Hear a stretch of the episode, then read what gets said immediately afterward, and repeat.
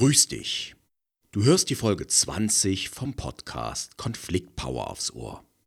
Sie trägt den Titel Ärgerst du dich über freche Weicheier? Warum Streit über persönliche Werte nichts bringt. Ich bin Axel Maluschka.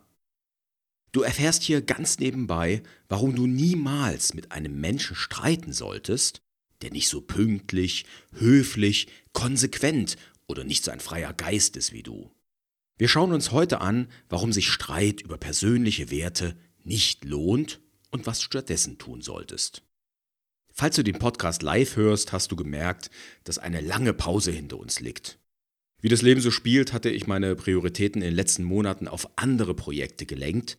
So habe ich unter anderem in den letzten Monaten sieben Hörbücher eingesprochen und mich in verschiedene andere interessante Projekte reingekniet.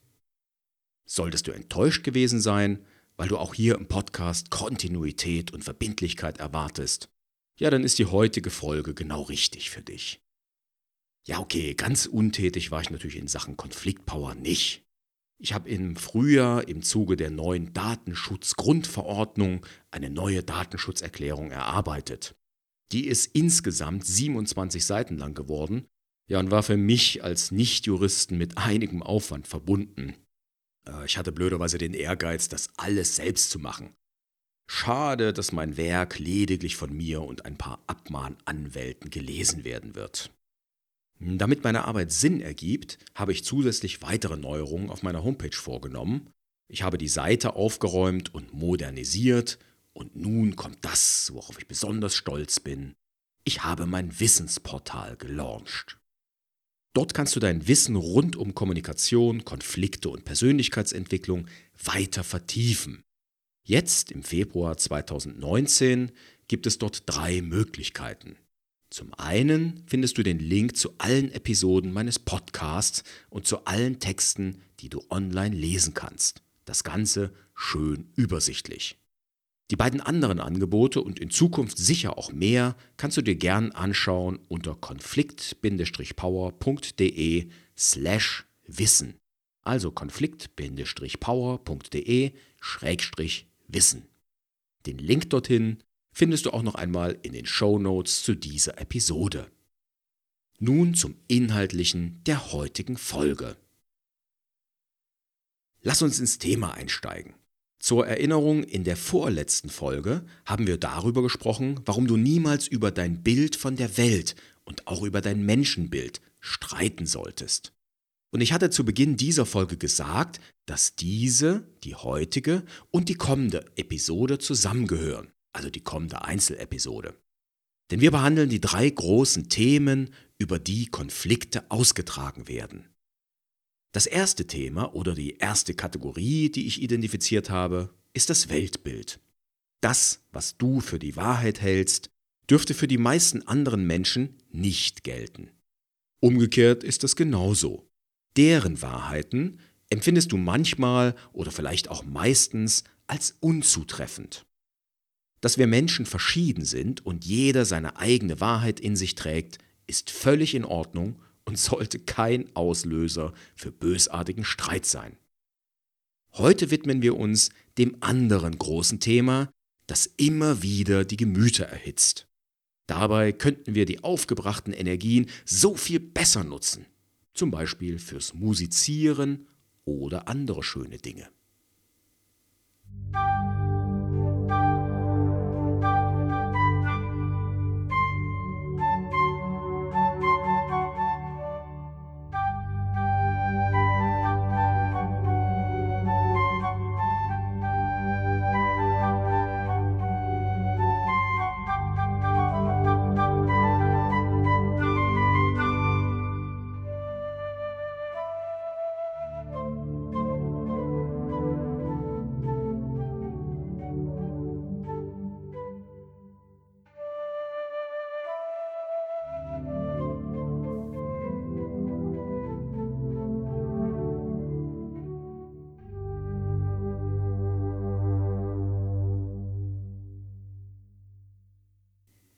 Lade dich ein, dir folgende Situation vorzustellen.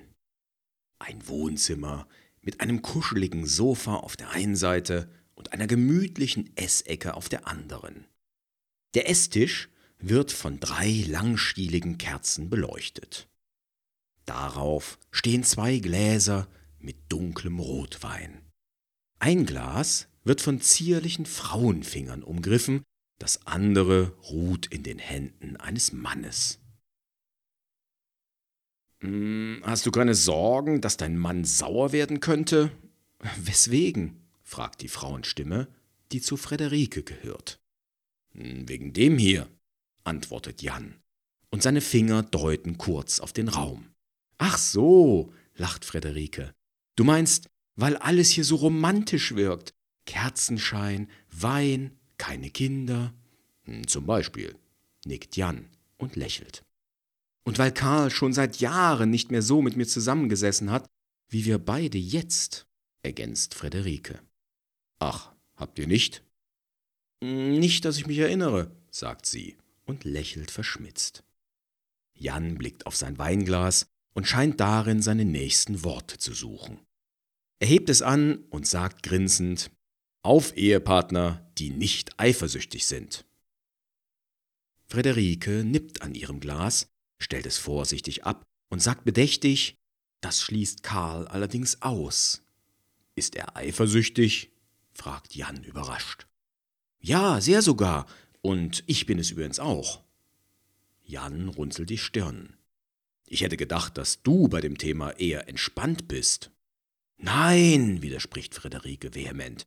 Wenn ich Karl mit einer anderen erwischen würde, würde ich ihn sofort verlassen, und ich würde dafür sorgen, dass er meine Kinder nie wieder sieht. Hm, okay, ich bin kein Anwalt, aber du meinst sicher deine eigenen Kinder, Leni und Florian.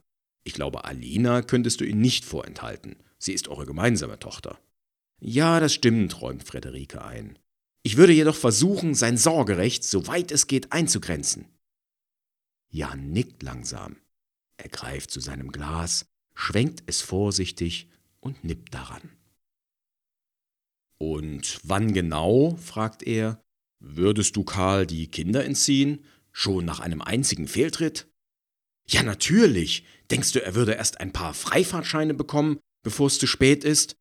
Hm, ich verstehe, sagt Jan vorsichtig.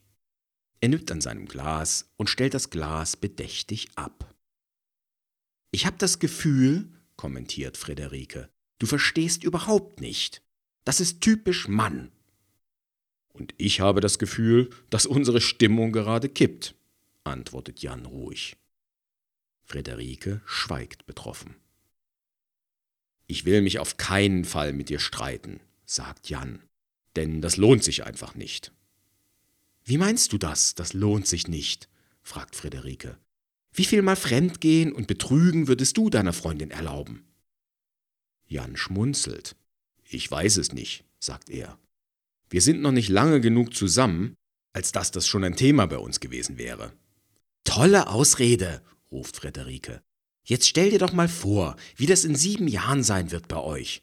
Du erwischst sie mit einem anderen Kerl im Bett. Was machst du dann? Bleibst du vollkommen ruhig und redest dann vernünftig mit ihr darüber? Jan lacht auf. Das kann ich echt nicht sagen. Sieben Jahre sind eine lange Zeit. Aber ich glaube, es geht auch gar nicht darum, wie ich dann reagieren könnte. Viel wichtiger finde ich die Frage, warum du so heftig reagieren würdest bei Karl. Wieso denn heftig? reagiert Friederike pikiert. Das wäre doch wohl normal, dass ich stinksauer wäre. Natürlich ist verständlich, dass du zunächst einmal sehr verärgert wärst. Schließlich gehst du davon aus, dass Karl nur mit dir Sex hat. Friederike fixiert ihn mit schmalen Augen. Sie lauert regelrecht auf seinen nächsten Satz. Ich glaube, fährt Jan etwas vorsichtiger fort, dass es zwei entscheidende Fragen in so einem Fall gäbe. Möchtest du sie hören? Jetzt bin ich ja mal gespannt, antwortet Friederike. Die erste Frage ist, warum genau wärst du so sauer auf Karl? Und die zweite Frage lautet, was wäre die angemessene Strafe für Karls Verhalten? Ja, das kann ich dir schnell beantworten, sagt Friederike. Ich wäre so sauer, weil Karl mich betrogen hätte und ich müsste mich trennen, nicht als Strafe, sondern weil ich ihm nicht mehr vertrauen könnte. Und Vertrauen ist die Basis einer Beziehung. Jan nickt. Okay, sagt er langsam. Damit hast du deinen Standpunkt klar gemacht. Ich will dir nicht zu nahe treten. Er schaut sie prüfend an, bevor er fortfährt. Jedoch glaube ich, dass deine Begründungen so nicht ganz stimmen. Und was stimmt deiner Meinung nach? fragt Friederike mit leicht giftigem Unterton. Lass mich bitte noch vorausschicken, sagt Jan, dass ich jetzt ganz ehrlich bin, weil ich dich mag. Wärst du mir egal, würde ich dir meine Meinung nicht sagen. Friederike schweigt. Was genau ist Betrug? fährt Jan fort. Betrug ist doch, dass du jemand anderen täuschst. Du kündigst etwas an, versprichst es vielleicht sogar und machst dann etwas anderes. Richtig? Nein, das ist so nicht ganz richtig, widerspricht Friederike. Es gibt auch Verhalten, aus dem man schließen kann. Und es gibt so etwas wie gesellschaftliche Vereinbarungen. Und in unserer Gesellschaft erwarten wir in einer festen Beziehung oder sogar einer Ehe, dass der andere treu ist. Das sehe ich genauso, sagt Jan.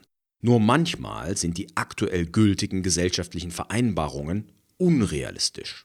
Man könnte sogar sagen Heuchelei. Da ist sexuelle Treue ein gutes Beispiel. Soweit ich gelesen habe, sind 50 Prozent aller Leute, die verheiratet oder in festen Beziehungen sind, fremdgegangen. Und das sind die Leute, die in den Umfragen die Wahrheit gesagt haben. Ich vermute, dass es in der Realität noch viel mehr sind. Also ist es deiner Meinung nach normal, fremd zu gehen? fragt Frederike. Für mich persönlich ist es normal, in einer festen Beziehung emotional und sexuell treu zu sein. Wenn ich den Umfragen und Zahlen jedoch glauben darf, gilt das für die Mehrheit in unserem Land nicht. Warum hält aber eine gefühlte Mehrheit den Wert der sexuellen Treue so hoch? Weil Sex etwas äußerst Intimes ist. Und das sollte man nur mit seinem Partner teilen, antwortet Frederike entschieden. Ich verstehe, sagt Jan. Dann werde ich jetzt mal ganz böse und gehe zur zweiten Frage über. Ich bin mir sicher, dass du Karl in Wahrheit bestrafen würdest für sein Verhalten. Er hat dich enttäuscht, die Strafe ist der Entzug seiner Kinder. Und du weißt, dass er Leni und Florian genauso liebt wie Alina. In Wahrheit würdest du ihm einfach nur wehtun wollen. Frederike funkelt ihn erzürnt an. Schauen wir uns nüchtern an, was passieren würde, sagt Jan. Karl hat Sex mit einer anderen Frau. Du erfährst davon und bist extrem enttäuscht. In der Konsequenz zerbricht eine Familie. Sie wird regelrecht auseinandergerissen. Ist das dem Vorfall wirklich angemessen? Das müsstest du den fragen, der betrogen hat, zischt Frederike. Derjenige, der rein hypothetisch betrogen hätte, würde das Auseinanderreißen einer Familie sicher nicht als angemessen erachten, stellt Jan ruhig fest. Das sollte sich jeder vorher überlegen, erwidert Frederike. In Wahrheit ist es doch so, Fremdgeher hoffen, dass sie nicht erwischt werden. Über die Konsequenzen machen sie sich keine Gedanken, weil sie feige sind. Sie denken weder an die Familie noch an den Partner. Sie denken nur an sich selbst und ihr eigenes Vergnügen. Ja, an dieser Stelle klinken wir uns aus dem Dialog aus. Wem stimmst du bei diesem Thema zu? Bist du eher Frederikes Meinung, dass Fremdgeher, wie sie sie nennt, Schuld an den Konsequenzen tragen, oder kannst du Jans Argumenten und Gedanken folgen? Natürlich habe ich ein Thema gewählt, das polarisiert und die meisten Menschen zumindest ein wenig aufwühlt.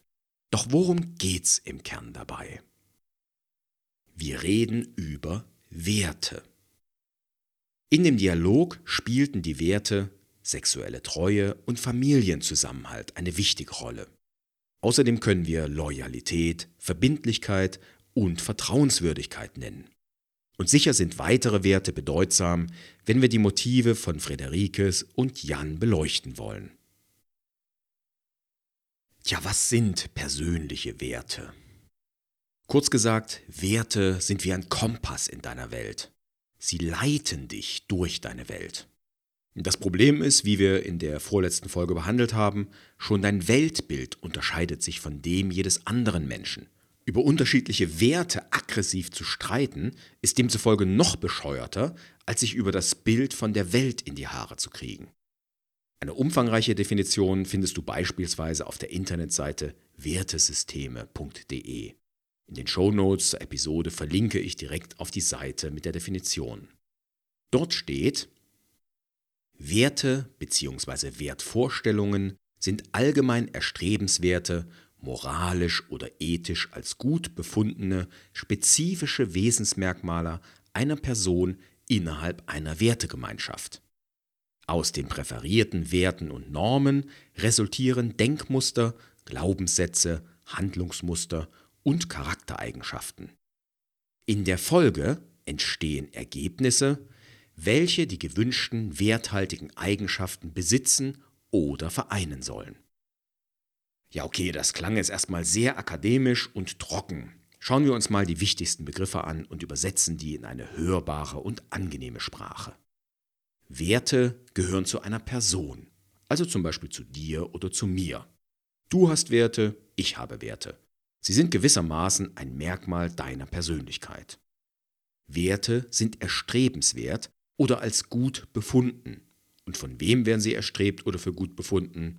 Von dir und einer Wertegemeinschaft. Also von einer Gruppe, mit der du dich aufgrund eurer gemeinsamen Werte verbunden fühlst.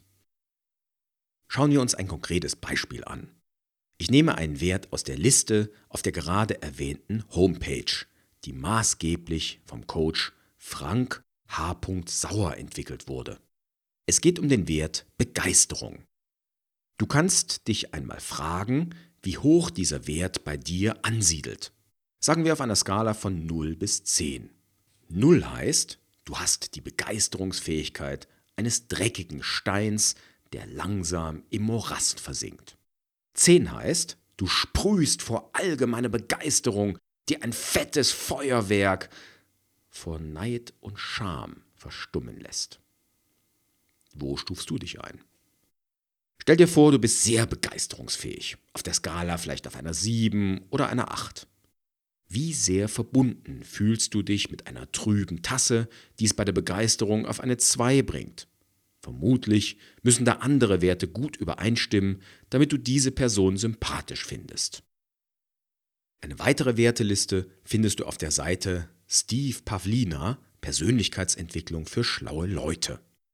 Ich habe zwar nicht herausgefunden, welche Anliegen ihr Betreiber Stefan Schubert damit verfolgt, aber er hat sehr viele Artikel geschrieben und eine lange Werteliste veröffentlicht. Die umfasst heute im Februar 2019 346 Werte. Fette 1200 Begriffe findest du in der eindrucksvollen Wortwolke in der schon erwähnten Enzyklopädie der Wertvorstellungen. Alle Links sind in den Show Notes. Ein Vorschlag. Schau in eine Werteliste und identifiziere deine wichtigsten Werte. Schreibe deine Top 10 auf. Auf jeden Fall deine wichtigsten drei Werte. Sind darunter vielleicht Vertrauen, Reichtum und Mut? Oder Können, Intelligenz und Großzügigkeit? Oder vielleicht sind dir Aufrichtigkeit, Würde und Sittsamkeit wichtig? Frage dich im nächsten Schritt, wie sehr lebst du diese Werte? So im wirklichen Leben, nicht nur auf dem Papier. Und wenn du noch einen draufsetzen willst, dann frage deinen Partner oder Freunde, was die zu deiner Werteliste und deren Reihenfolge sagen. Stimmt, was du über dich selbst denkst?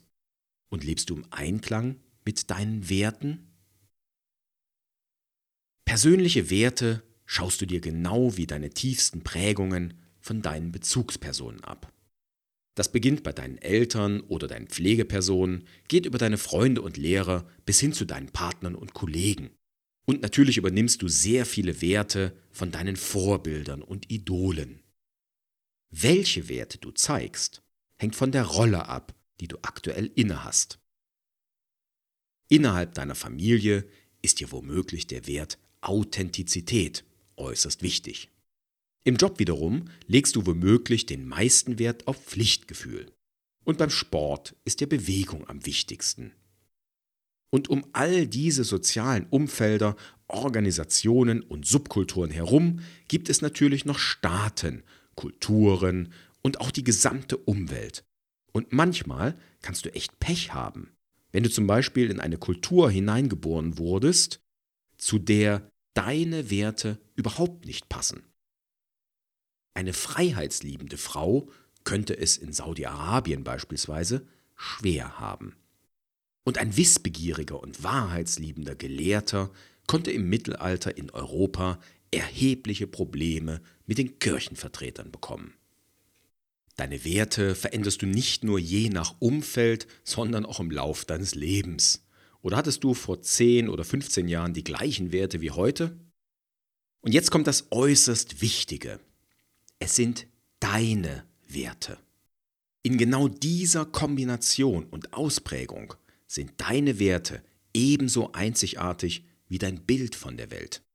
Jeder andere Mensch trägt etwas andere Werte bzw. eine andere Kombination in sich.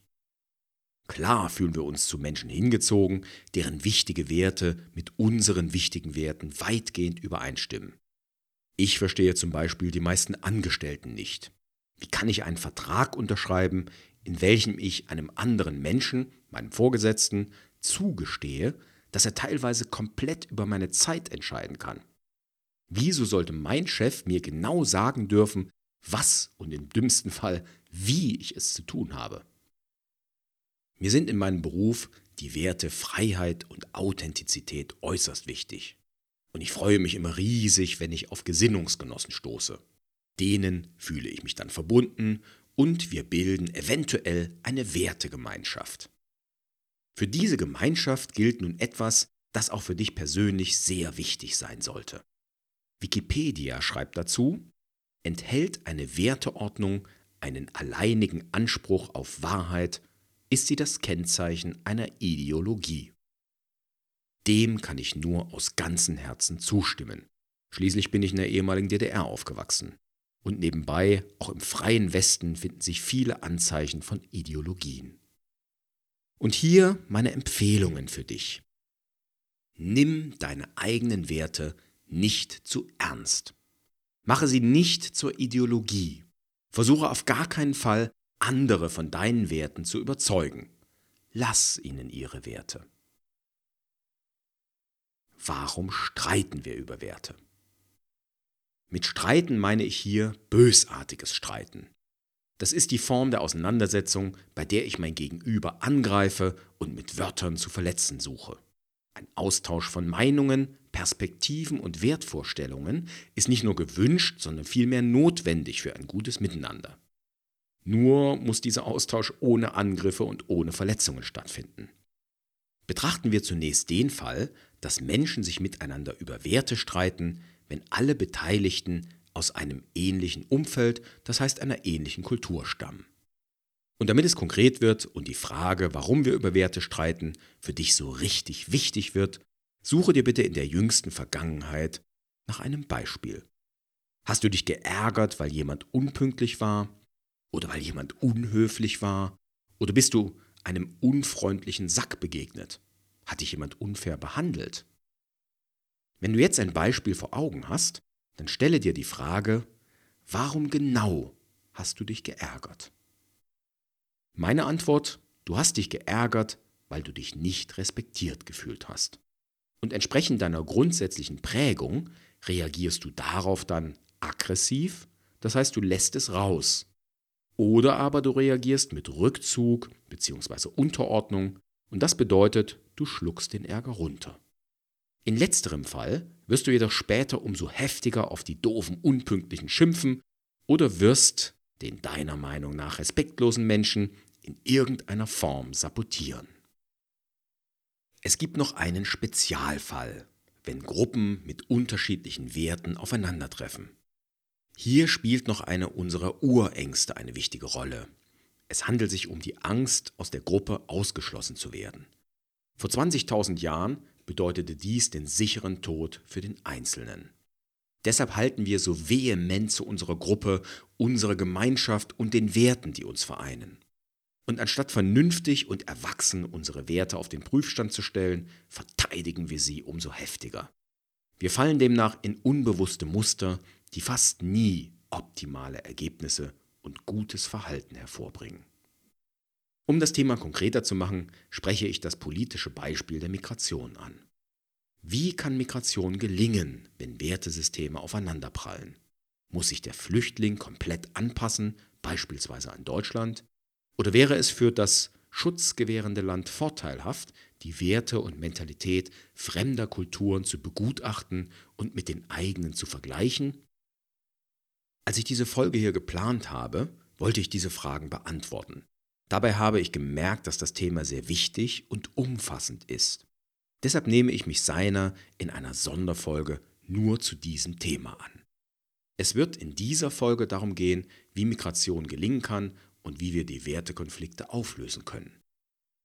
Und einen letzten Grund, warum wir manchmal verletzend über Werte streiten, führe ich heute an. Das menschliche Gehirn ist eine Energiesparmaschine. Es fährt am liebsten auf Autopilot, weil es dann am wenigsten Energie verbraucht. Das ist der Grund, warum du deine Gewohnheiten so schwer ändern kannst. Und das, obwohl du weißt, dass Zucker, Nikotin, Alkohol und Bewegungsmangel einfach schlecht für dich sind. Veränderung verbraucht Energie. Deine Werte in Frage zu stellen, ist eine sehr tiefgreifende Veränderung. Und dafür baut dein Gehirn sehr hohe Hürden auf. Es braucht schon äußerst gute und triftige Gründe, über deine Werte nachzudenken, geschweige denn sie zu ändern. Denn sie sind ein tief sitzender Teil deiner Persönlichkeit. Ja, gibt es nun richtige oder zumindest gute Werte? Eindeutige Antwort, jein. Ich denke, es hängt von der Situation ab. Deine Werte können jeweils günstig oder ungünstig sein. Wenn du als 20-Jähriger zu einer Party eingeladen wirst und pünktlich um 19.30 Uhr erscheinst, ja, dann kann es sein, dass du für deine Pünktlichkeit schräg angeschaut wirst. Triffst du als 40-Jähriger zur Grillparty erst um 23.30 Uhr ein, könnten die Gastgeber schon mit dem Aufräumen beschäftigt sein. Du siehst, Werte ändern sich mit dem Alter und natürlich mit der Situation und deiner Rolle. Ein weiteres Beispiel aus meinem Leben. Bei meinen Aufträgen achte ich akkurat auf Ordnung. Meine Dokumentation ist korrekt, meine Aufträge führe ich wie verabredet durch und meine Rechnungen sind in Ordnung. Genauso handhabe ich das als Chef unseres Karatevereins. Unsere Ordner sind vollständig, alle Unterlagen und der Postverkehr akkurat einsortiert und ich habe alles im Griff. Wer mich nur so kennt, könnte meinen, ich sei grundsätzlich ein äußerst ordentlicher Mensch. Äh, wenn ich mich allerdings derzeit hier in meinem Büro umschaue, gewinne ich den Eindruck, ich bin doch etwas entspannter und chaotischer.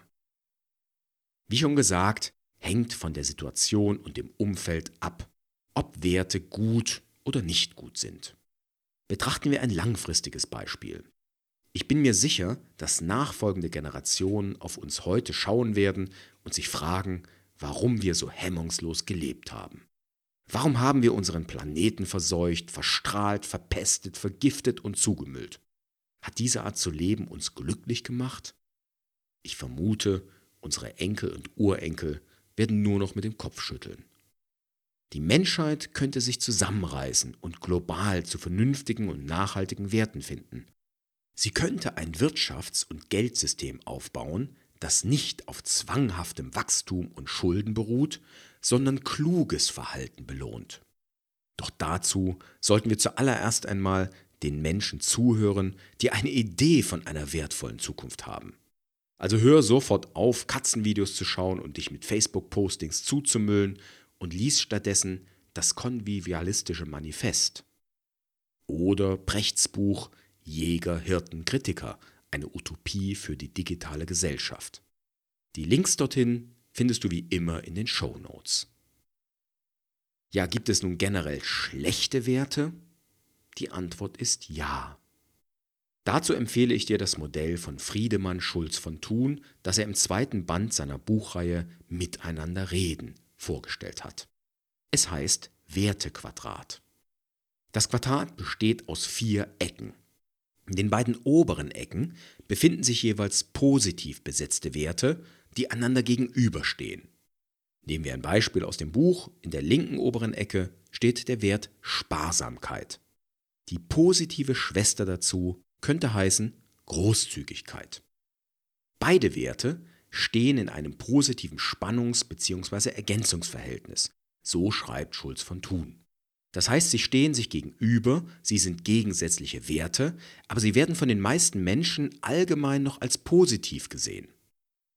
In den unteren Ecken steht der jeweils passende Unwert, der psychologisch einer Überkompensation des positiven Werts entspricht. Diese Unwerte werden allgemein von den Menschen als negativ bewertet.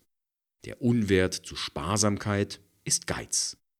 Der Unwert zu Großzügigkeit ist Verschwendung. Wenn du aus dem Wertequadrat beispielsweise in einem Coaching ein Entwicklungsquadrat machen möchtest, dann muss die Entwicklung eines Unwerts in Richtung des anderen Unwerts erfolgen, was den Menschen im Allgemeinen Angst macht. Machen wir ein Beispiel. Stell dir vor, ein Mensch ist geizig und er leidet darunter. Vielleicht gerät er öfters in Streit mit seiner Liebsten oder die Menschen haben sich schon von ihm abgewandt. Sein Leidensdruck ist demnach so groß, dass er einen Coach oder Therapeuten aufsucht. Bleiben wir beim Coach. Dieser wird schnell feststellen, dass der Unwert seines Klienten Geiz ist.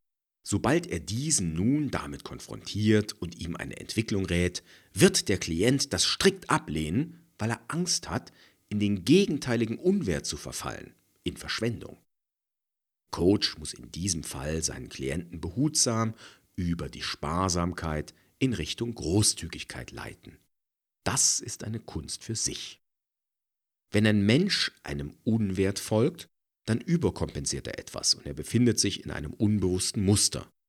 In dem Moment, wenn er in das Muster verfällt, kannst du mit dem Menschen nicht darüber diskutieren.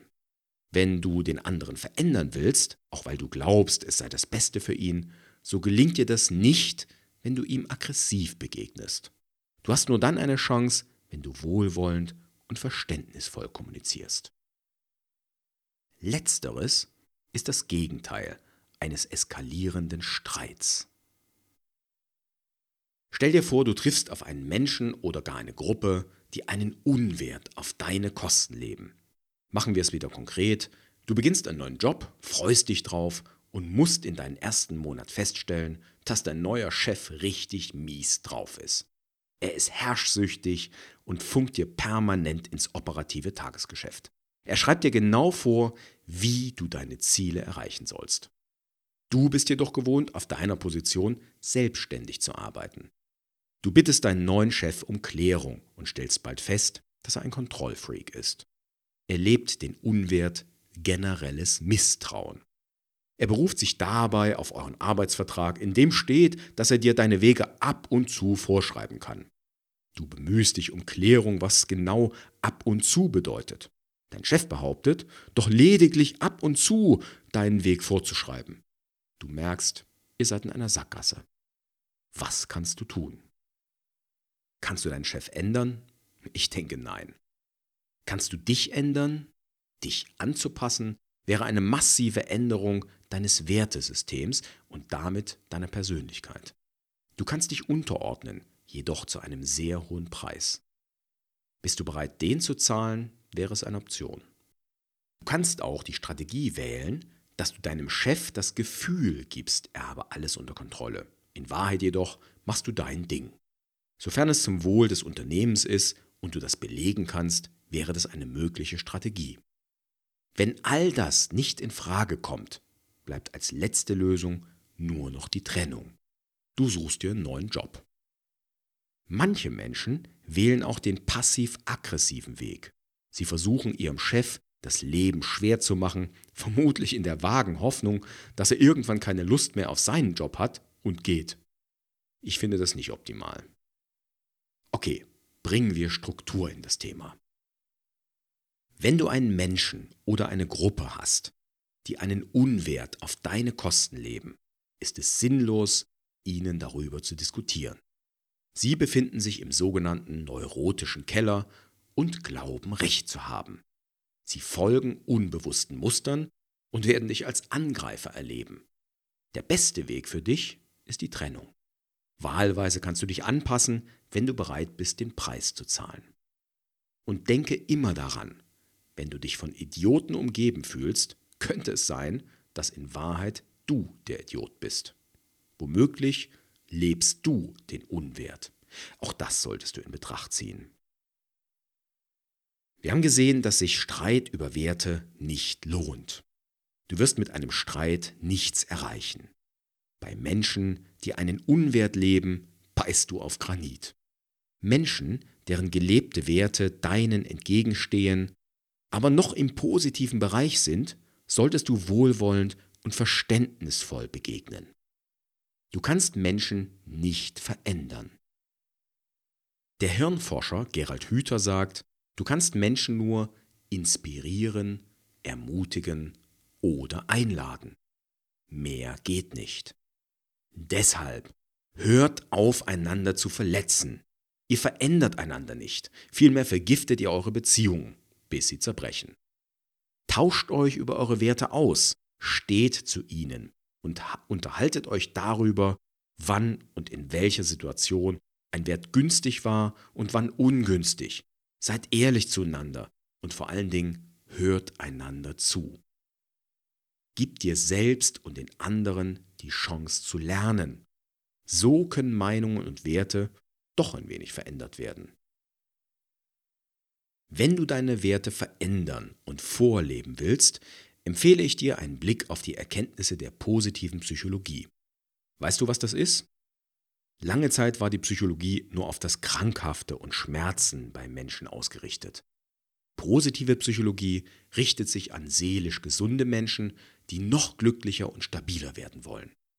Dabei haben die Psychologen 24 Charakterstärken identifiziert, die über alle Kulturen und Nationen hinweg als positiv und angenehm gelten. In den Show Notes gebe ich dir zwei Links, die nicht nur diese 24 Charakterstärken auflisten, sondern sie auch genauer beschreiben. Im Online-Lexikon für Psychologie und Pädagogik werden aus dieser Liste der 24 Stärken die fünf für dein langfristiges Wohlbefinden entscheidenden menschlichen Merkmale extrahiert. Bindungsfähigkeit, Dankbarkeit, Enthusiasmus, Hoffnung, Optimismus und Neugier.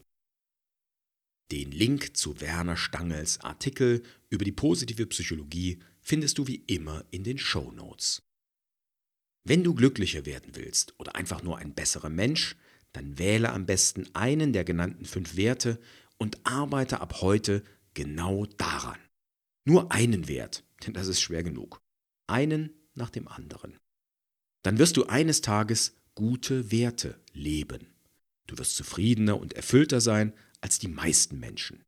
Du wirst gute Beziehungen führen und gute, sinnvolle Ergebnisse liefern. Du bist Vorbild. Dass du genau dahin kommst, wünsche ich dir. Die Show Notes zu dieser Episode findest du unter konflikt-power.de 020 konfliktpower.de slash 020 Das war die 20. Folge von Konfliktpower aufs Ohr. Wie hat dir der Einstieg heute gefallen? Also ich meine den Dialog. Sagen dir solche Dialoge zu? Hinterlasse doch bitte einen Kommentar dann weiß ich, ob ich mehr solcher lebensnahen Dialoge liefern soll oder es besser bleiben lasse. Ich wünsche dir noch einen richtig schönen Tag und freue mich auf die nächste Episode. Mach's gut. Ciao.